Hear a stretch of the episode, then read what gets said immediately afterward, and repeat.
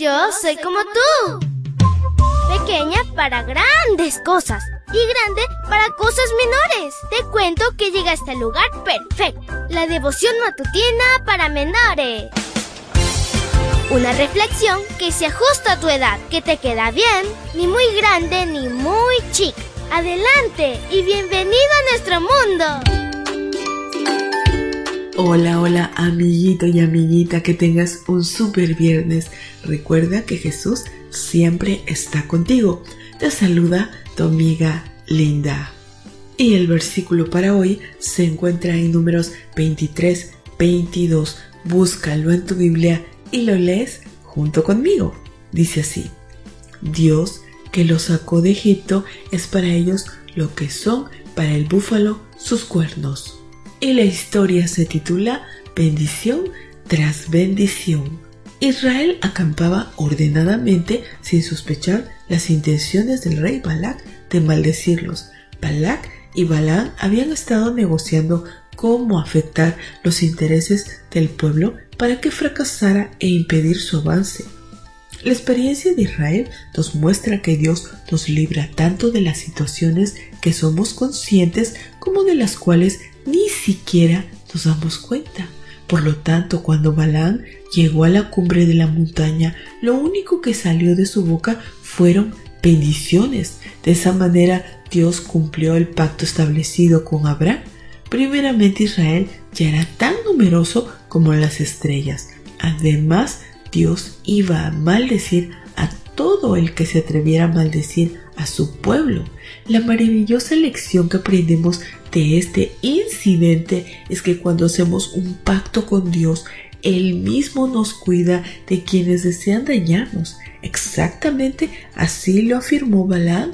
Contra Jacob no vale maleficios, contra Israel no sirven brujerías. Ahora es preciso decir a Israel cuántas maravillas ha hecho Dios contigo. Números 23, 23. Esta promesa sigue vigente para ti. En este versículo tu nombre ocupa el lugar de Jacob. Así puedes vivir sin temor. No necesitas creer en limpias o en lo que diga un horóscopo. El profeta Zacarías expresa cómo se interesa Dios por sus hijos.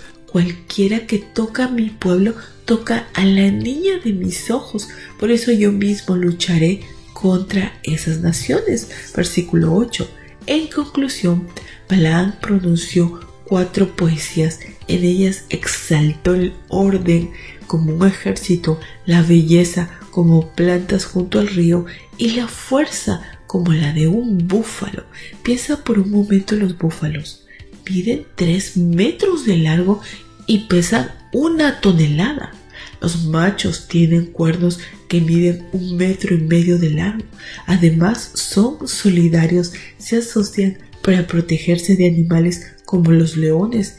Israel como búfalos usaría sus cuernos para conquistar Canaán. Lo más importante es que los cuernos representan la presencia de Dios entre ellos para permitirles la conquista. Dios que los sacó de Egipto es para ellos lo que son para el búfalo sus cuernos. Dios desea fortalecernos como un búfalo ante los desafíos cotidianos. Él es nuestra fortaleza. Querido Dios, gracias por esta hermosa promesa. Tú eres nuestra fortaleza. Gracias porque eres un Dios maravilloso. Acompáñanos en este día y nos abrazamos a ti tan fuertemente. Te lo pedimos en el nombre de Jesús.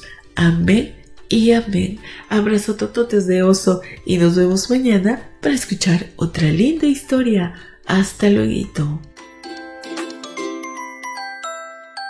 Hoy creciste un poco más. ¿Qué?